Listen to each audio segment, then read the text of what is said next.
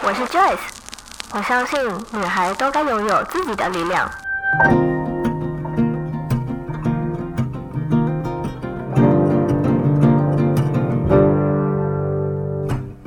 分享让我们彼此之间不再疏远，不管是财务或身心灵成长，身为女孩的我们都该拥有精彩的人生。在这里，跟我一起成长，一起阅读不同的生命典范吧。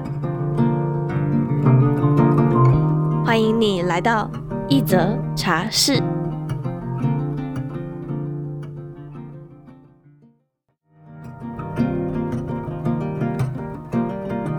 还记得国小第一次接触性教育时，整个年级的女生都被集中到一间教室，台上讲师教导我们什么是月经。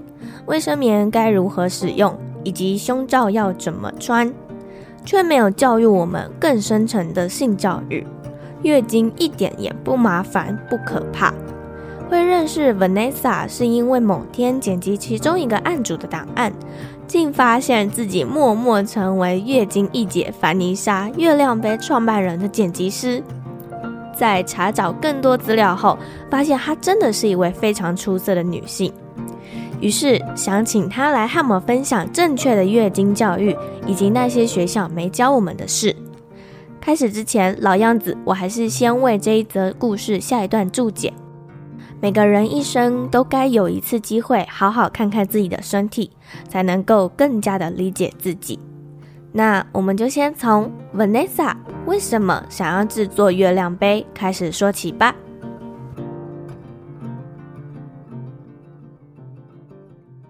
很开心今天可以邀请到 Vanessa。那一开始的时候，我觉得我们两个的认识也是蛮特别的。就是 Vanessa 她是我的其中一个案主，然后一开始的时候我不知道原来她是月亮杯的创办人。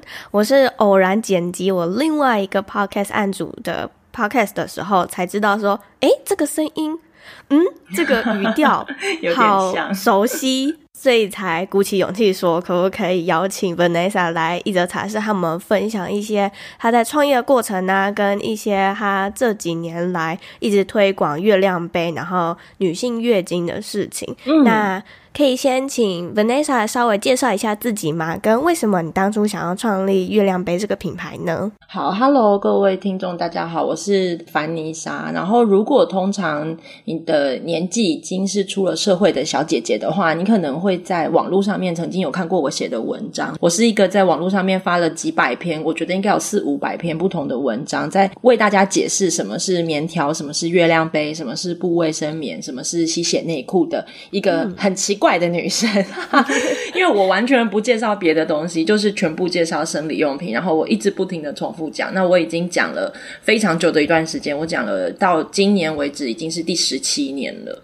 哇塞，很久哎、欸嗯，非常久。所以我是从大学的时候就发现，其实台湾的女生对于生理用品这件事情相当不熟悉。当然，以卫生棉来说，大家都是百分之百已经学会了。可是卫生棉以外的所有的用品都不是那么清楚，所以我从大学的时候就有感觉到这件事情，所以我从大学就开始在推广了。哇，很早，嗯、因为 呃，如果要回溯十七年前的话，嗯，我那时候根本就不知道有布卫生棉或者是月亮杯一些比较不是一次性的卫生用品。对对，但是你现在知道了，所以我的意思是，这些东西、这些知识其实都需要有人带给你。那你当初是怎么知道的？嗯、比如说月亮杯这三个字，你当初是怎么知道的？当初，嗯、呃，是我妈妈她买了，她使用了。你妈超酷的耶！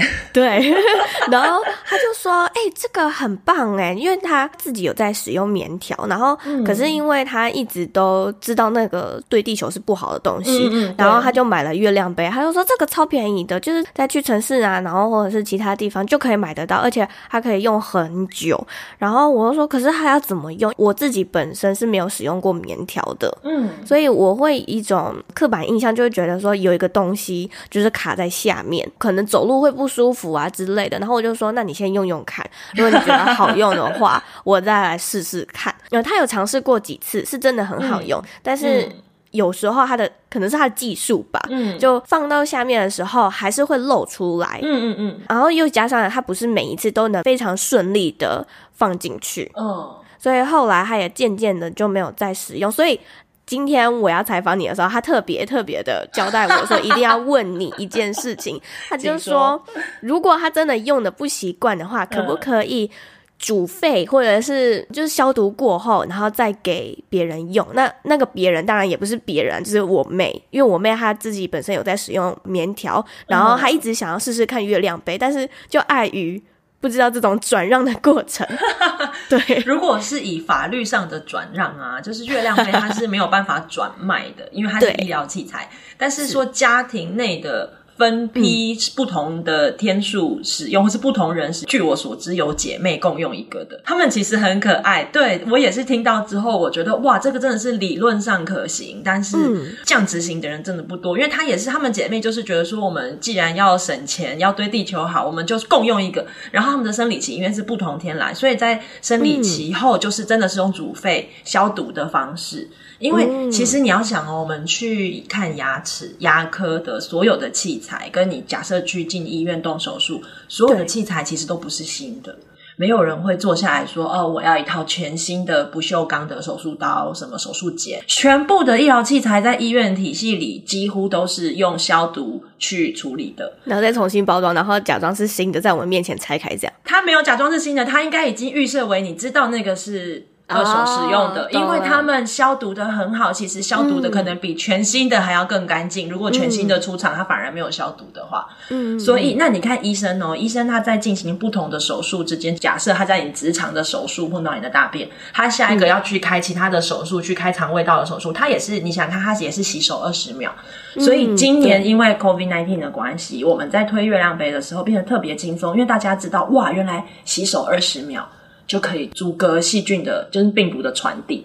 嗯嗯嗯，对，所以我觉得就是两件事，一个是产品本身要消毒完全，第二个就是你在煮沸消毒三到五分钟以后，你要呃彻底的洗手，再把它放入，不然你就会变成说煮沸煮的很干净了，你的上面一只病毒都没有，可是你的碰它的手是脏的。哦，对对，所以其实它它有一些很细节的呃需要照顾的事情，嗯、然后像煮沸这件事情，因为我觉得消费者很可爱，他们会自己定义，比如说他们觉得说我从。丢下去就跟着冷水一起煮，煮到滚我就拿起来。嗯、我说不是不是，你是要煮滚以后让它滚三到五。下去。对对对，你要让它在上面滚。然后还有人是用穿烫的，嗯、我觉得这也超可爱。汆烫是什么？他他很认真的煮滚了，煮滚之后，因为他怕破坏月亮杯的材质。杯子其实我们说明书上都有写，就大概是两百二到两百五的温度都没有问题。那我们小学都学过嘛，所以煮沸是几度？嗯、我不知道。水煮沸是一百啊，绝对不会超过一百。就是水煮沸的温度不会超过一百，所以就是安心的丢下去就对了。那因为有人会怕破坏它材质，就用烫的，就想说，哎，那我煮到一百度的水，我反着烫回来。我说不行，你一旦碰到月亮杯，那个水就变九十九度、九十八度，它完全没有消毒的确效。对，嗯，所以其实如果以就是实际上来说，是真的可以这么做的。我们目前也有遇到会这么做的，就是姐妹或是母女，但是真的不多。嗯、但我觉得真的可以。如果很担心资源浪费的话，就是消毒完给身边的人。然后，可是要记住，不能在网络上面转卖，因为我知道卫生局好像也抓蛮凶的。对，而且这个我觉得也不太敢买吧。嗯、没有，真的还是会有人买哦。我觉得。哦，好。一开始你在有这个构想的时候，是没有想说过要先从布卫生棉开始，而是直接从月亮杯呢？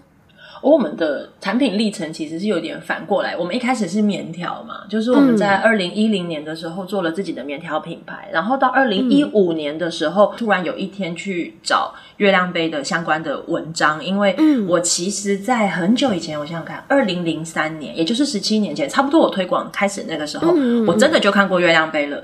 在国外，它其实是一个已经流行非常非常久，所以我那时候就看过。可是我那时候看的只有两款，一款是呃透明的细胶，另外一款是深咖啡色的乳胶。然后深咖啡色的乳胶那个厂商，它标榜说哦，我们是给细胶过敏的人用的。然后我们的乳胶是天然的，是没有染色的，所以它是深咖啡色。Oh. 你想象一下深咖啡色的一个月亮杯，就是它会长得很像托马桶的塞子。所以你我那时候看到的时候，就是十七年前我看到的时候，我觉得这常常很荒唐。就是你把女人当什么了？我们是马桶吗？我们为什么要放一个通马桶的塞子？我就是完完全全没有想过要做这件事情。那我就是一直一路，你看到了好久。二零一五年的时候，我就是上网 Google，Google 我发现哇，原来国外有好多好多不一样的颜色。那我后来有去探究为什么？因为这个月亮杯它的专利保护期过了。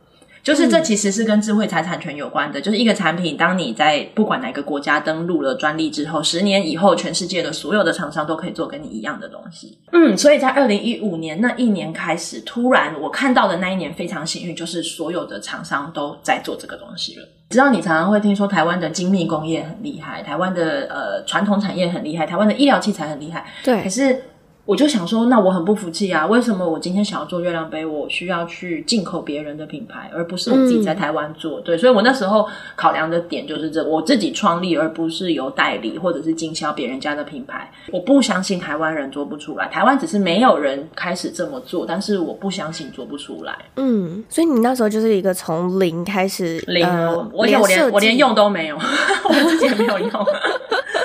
对，但是设计呢？设计、嗯、也是由你自己发想的。不是设计，我们那时候，因为我们那时候在做这件事情的时候，我们做了一个月亮杯的分享会，嗯、就是因为我自己没有用嘛，我不知道它到底有哪些需要改进的地方，或者是国外有哪些是比较好的设计。嗯、呃，我们那时候在台北包了一间餐厅，然后大概找了二十个左右的女生，我不太记得确切的数字，但就是一个小小的有点像一个焦点团体。嗯，然后他们来的时候呢，刚好有一个女生，她是产品设计师。我为什么会知道她是产品设计师？因为她在我们讨论的过程。中，他一直在干掉其中某一家很大的厂商的模具开得很烂，然后那时候在那个分享会的现场，我就会觉得说，哇，我们在讨论哪一家好用，然后你竟然精细到你去，他一直拿着月亮杯跟我说，他说，你看，你看这条线，你看，你看这个毛边，这个没有处理好，这出货很糟，这模具不好。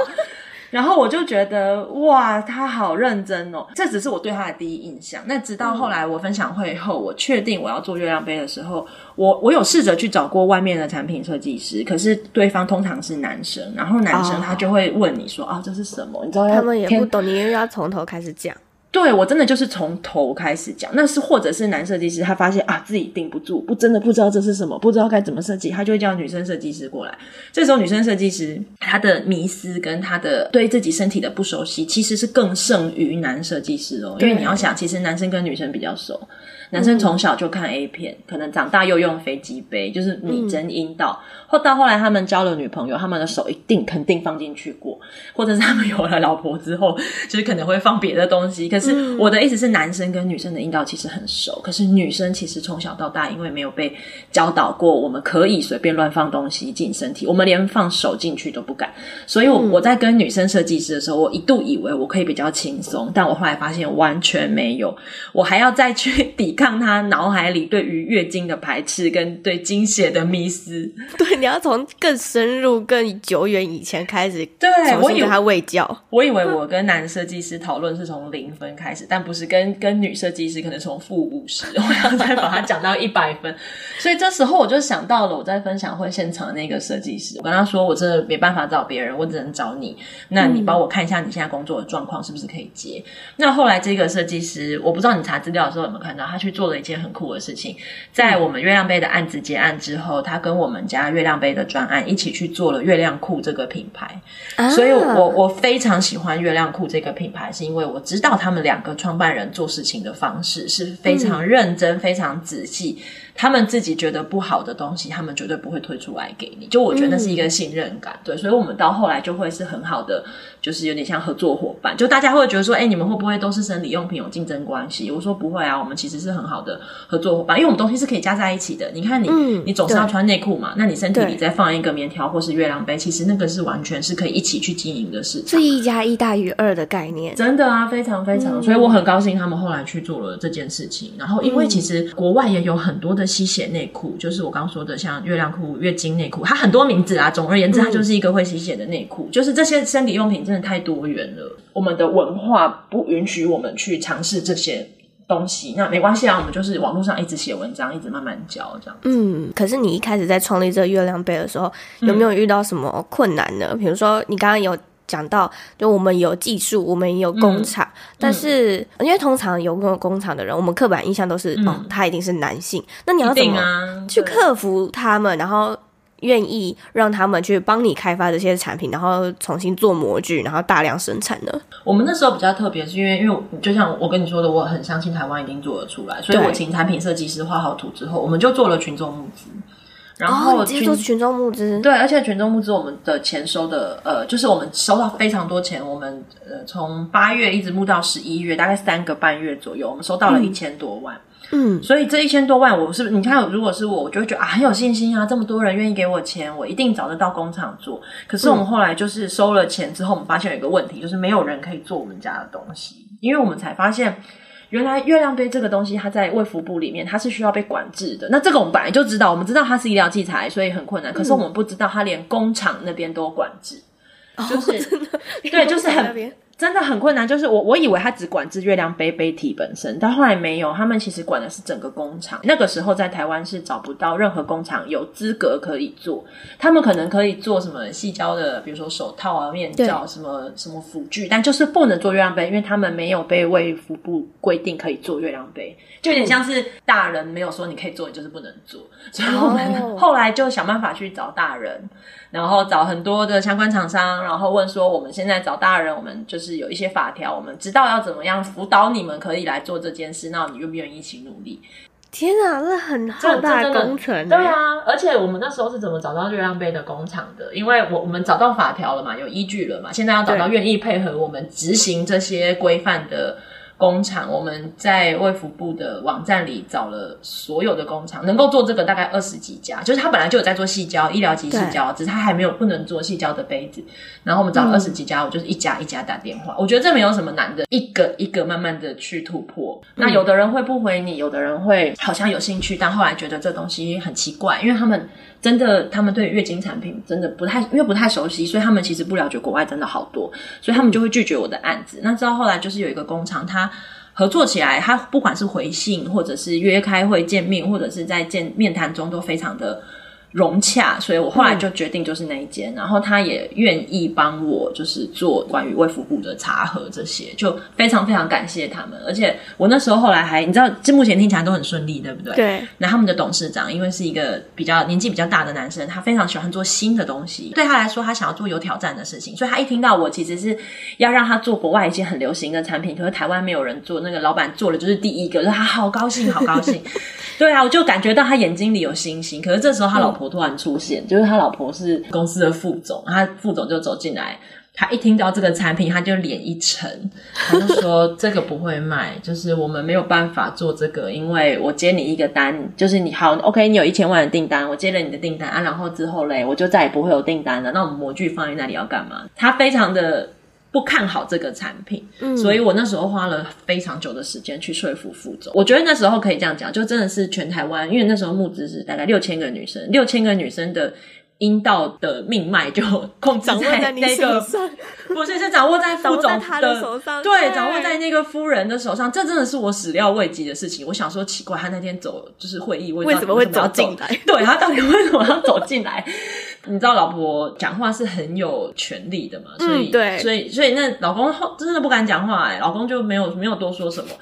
那后来我就知道说，哦，我我非常清楚的判断说，哦，原来重点是在夫人身上，我就改成狂攻夫人。Oh 就帮他上了很清楚的卫教课，然后跟他解释国外。那其实这对我来讲很简单，因为我一直以来都在做这个事情，只是我做的都是跟我厉害无关的人嘛。反正我讲听就听，不听就当做大家没有缘分。那希望有一天你会记得我这样。可是这一个人是我一定一定要讲到他通他，对，我讲到他会，讲到他认可才行。所以他后来就就有同意我们做这件事。但当然他的脸色还是不是不太看好，但至少他不阻止了。嗯对，所以我就觉得啊，真的是那时候好紧张哦。所以包含我们现在，我们今年要想要做，呃，明年二零二一年想要做聪明球啊，我就跟他们业务说，我说你们知道这是什么吗？那聪他们的业务研发全部都是男生，嗯，他们就说他们不知道哎，他们真的不知道这是什么东西。然后我就说，呃，该不会又要我累傻办公室吧？对、呃、对，我说你们，我说你们 是，我说你们记不记得我五年前在办公室哭了？我说你今年不该不会又想要我再再一次吧？我说可以哦，我准备好了哦，这样。卫生纸已经帮你备好了。对，然后听说我给他们的聪明球样品被董事长拿过去了，然后董事长就他们全部的男性，因为整个公司都是男生，他们都在研究这到底是什么。嗯然后我就说：“嗯、我说，哎呀，你们自己上网搜寻啊，那个不好说，你们自己上网搜。”我就跟业务说：“我觉得董事长是喜欢做新东西的人，不然他当年五年前不会做我们家月亮杯的案子。”那业务他就跟我讲：“他说你怎么知道董事长把你的样品拿回办公室，说要好好研究，然后他还唠了一句话说没有他做不出来的东西。”我就说非常好，对，我说非常好，我们就是要跟这样的工厂合作，然后我们就静候佳音，这样。所以现在要等董事长联络我，嗯、他现在正在他的小办公室研究这到底是什么东西。一小段广告时间，现在 Joyce 也开设了一个 Podcast 的专属私密社团，在这个社团里面，我们会分享 Podcast 的幕后花絮，以及分享说书。或者是更多的书籍分享，偶尔我们也会在上面举办线上的直播，或者是线下的读书会、线下的讲座，都会在这个社团里面分享给大家。如果你也想要加入这个私密社团的话，欢迎你可以在下方资讯栏的地方点击加入链接，或者也可以直接在脸书上搜寻一则茶室，就可以填表单申请加入喽。期待在社团里面见到你，那我们就回到节目里面吧。你在一开始的时候也有提到说，嗯、呃，我们台湾女性其实有很多都蛮害怕自己的身体，或者是比男生还要更不熟悉，啊、甚至必须要承认，就是我自己也是蛮害怕去观看自己的身体，或者去了解自己的身体。那那个真的很恐怖哦！我我跟你说，我第一次看的时候，嗯、我就是心里狂骂脏话。为什么？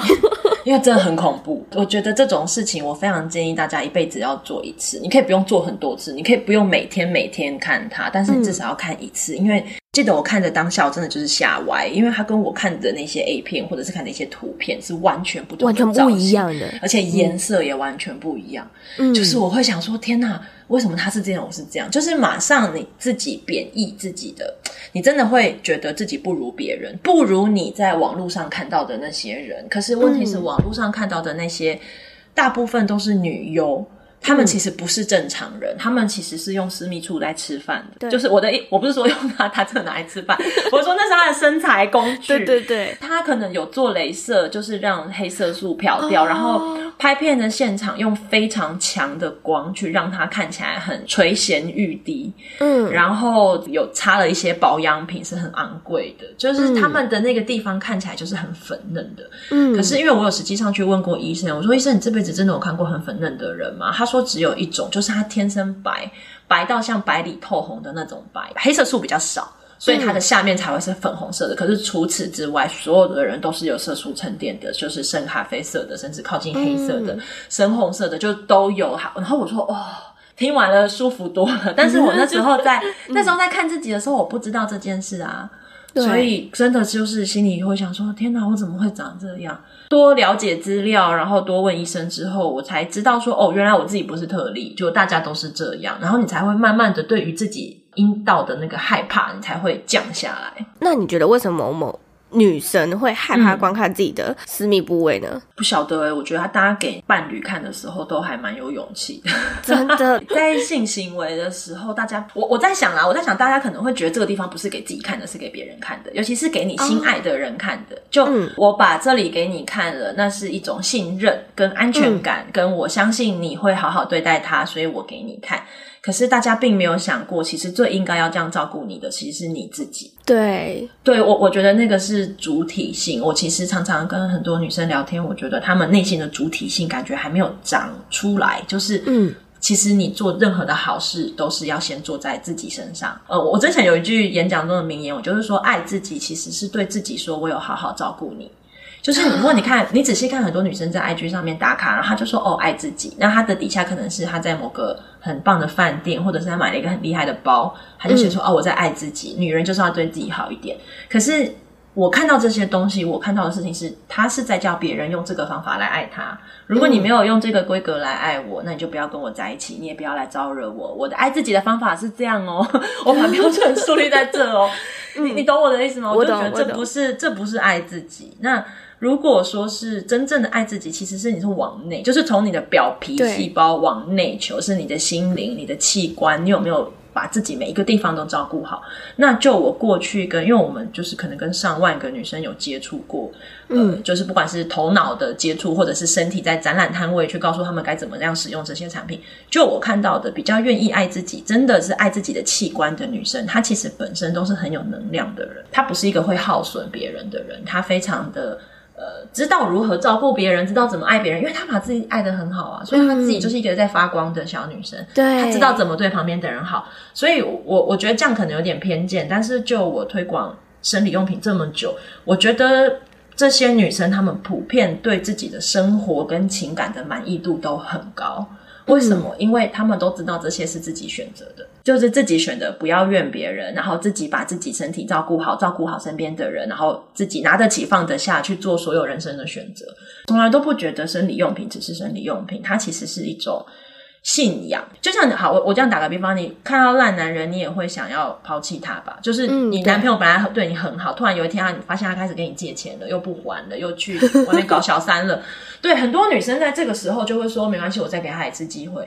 我跟你讲，这就是他们对卫生棉的想法，嗯、就是卫生棉如果真的很好，都让你没有外露，没有。异味没有让你花到钱，OK，我觉得没有关系，就是你就继续跟卫生棉在一起。可是有的人在卫生棉上已经花了太多的钱了，或者是他对于味道这件事情已经很反感了，嗯、或者是他用出来很不方便，可是他还是持续使用，那他为什么没有想要再去多找一个选择，多尝试其他的？嗯，嗯我觉得那个内心的害怕是他们困住自己的原因。那这个害怕不会只有在生理用品上。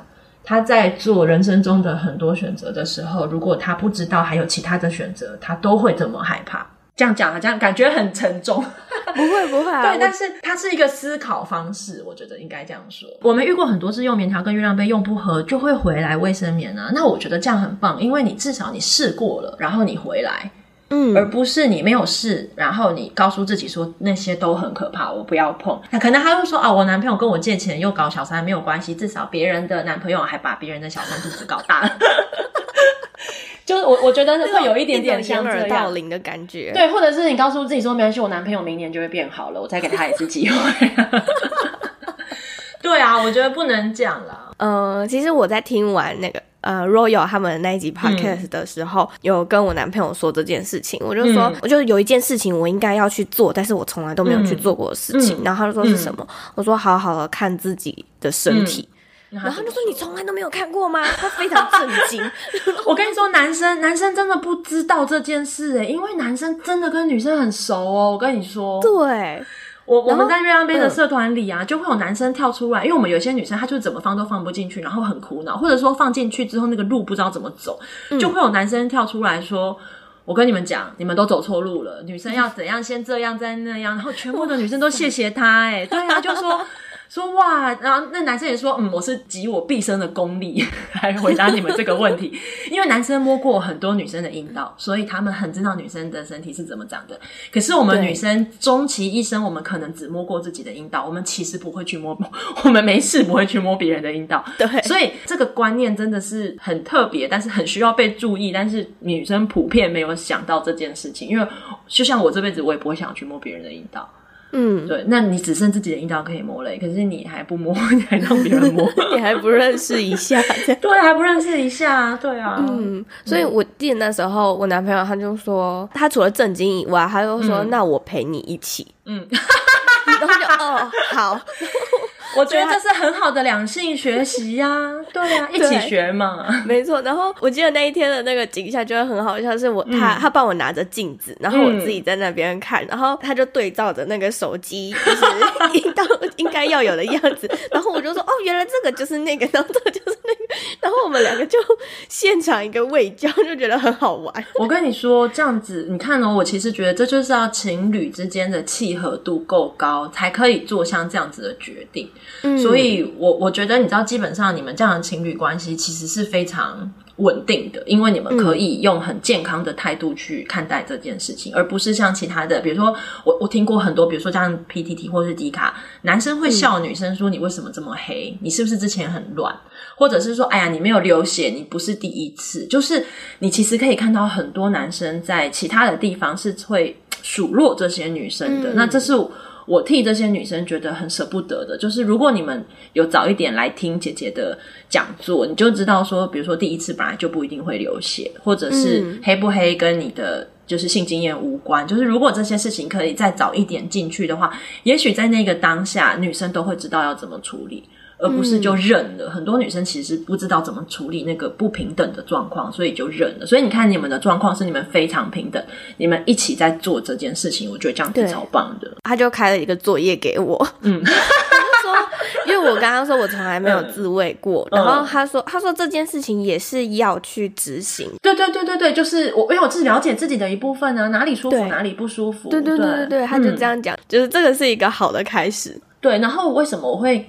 就是走这一整串生理用品的选择权，跟就是有点像身体健康自主，是因为我很小就会做自慰这件事情，我从幼稚园就会了，而且我其实那时候不知道那是什么，嗯、我只知道我一直碰一个地方会很舒服，嗯、然后在床上会一直扭屁股，然后扭屁股的时候，我我妹因为我妹跟我睡在同一张床，她还就是举报我，她就她就她就跟我妈说，妈姐一直在扭屁股，所以。就是因为我也不知道那是什么状况，我只知道这样很舒服啊，不确定我妈知不知道那是什么状况，但是她并没有机会教育我，嗯，她只跟我说你不要再这样做了，所以。他让我觉得这是一件不对的事，不对的事，嗯，嗯，所以我觉得我成长哦，还包含我第一次性经验也没有流血啊，气死，嗯、有没有？从小就是这样，嗯、第一次性经验没有流血这件事情是有点像是一个耻辱，就是我会觉得怎么可以没有流血？我又没有做什么，守身如玉，那我第一次怎么可以不流血？可是我是后来看了很多的文章之后，才知道，其实，在世界上有百分之五十的女生第一次性经验是不会流血的。嗯，那这个东西如果我早一点跟孩子们说，他们其实未来的人生。会顺利很多，不用像我，我背着这种罪恶感，想说我到底怎么了？我男朋友怎么会没有看到我的血？那我要怎么跟他解释？你知道这些事情，嗯、我根本不需要花时间去处理这些事情啊！我就觉得月经教育其实它就是性教育。然后我先不教男生，我先教女生。但是我们在教育现场看到的是，男生其实非常喜欢听，男生超爱听我们的课程的，男同学都好认真，真的真的。我以前 我以前会有一些性别偏见，就会觉得说啊，男生一定会觉得那跟他无关，他们应该不会想听吧？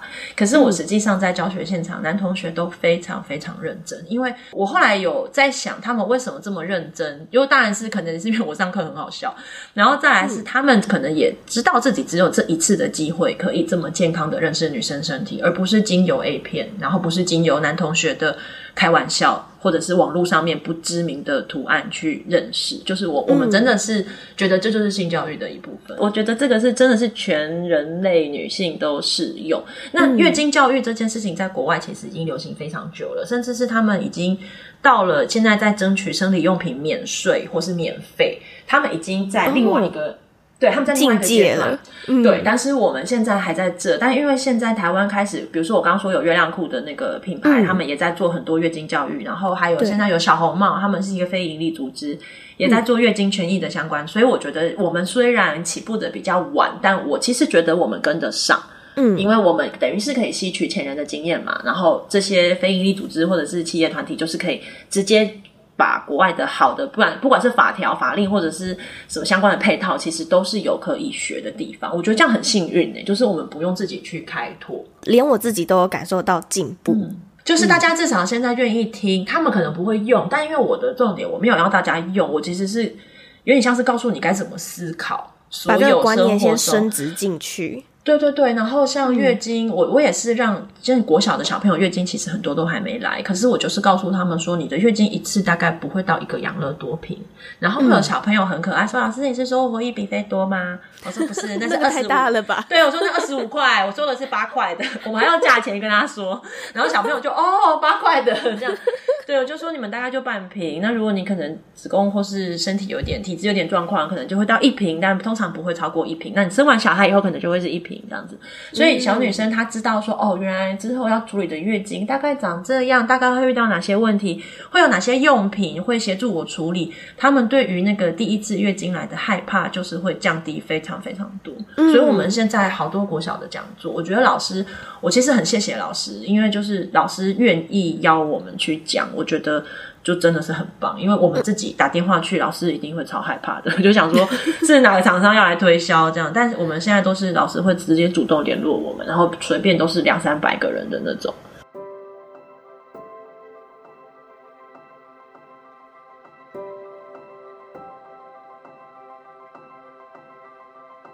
还听不够吗？因为这一次的故事实在是太精彩了，Vanessa 这一集的内容分享实在是太多太多有用的知识了。不论你今天是男生或是女生，都应该要收听这一集的内容，因为这一集 Joyce 自己实在是太喜欢了，把一些赘词或者是故事剪掉之后，竟然还有一个小时多，并且是不包含。结尾以及开头的，于是我也将这一集特别的剪成了上下两集，让你可以在短时间内先收听一点点内容，当你有空的时候可以再去收听第二集内容。而上集 Vanessa 和我们分享比较多关于她在创业初期以及创立月亮杯初期时发生的一些困难以及心路历程。再到女性不了解自己身体的最大原因，Joyce 认为，其实我们女孩子不敢去面对自己的身体，其实最大的原因是因为不了解，以及也有一点点的没有自信。像拿我自己来说好了，我就不敢全身赤裸的站在镜子前面，会试着去回避它。但你要想，这是我们自己的身体耶。我们在这个世界上相处最久的人是自己，而不是别人，甚至家人都不比我们相处的还要久。那为什么我们不好好的看待自己的身体呢？于是 Joyce 也在二十四岁的时候，终于下定决心，好好的要看看自己的身体了。当我拿起镜子看看自己的身体时，真的是惊为天人。就像是一个你认识他好久好久，但却从来没有好好认识他的一个人一样。而我必须说，那种感觉就像是嗨，好久不见，你最近过得好吗？当然，要拿着镜子好好看自己的身体，也是需要非常大的勇气。那你呢？你有好好看过自己的身体吗？如果你还没有尝试过的话，Vanessa 也建议大家。可以至少要看一次，一次就好，嗯，不用天天看或常常看，但至少你要知道自己的身体是长什么样子的。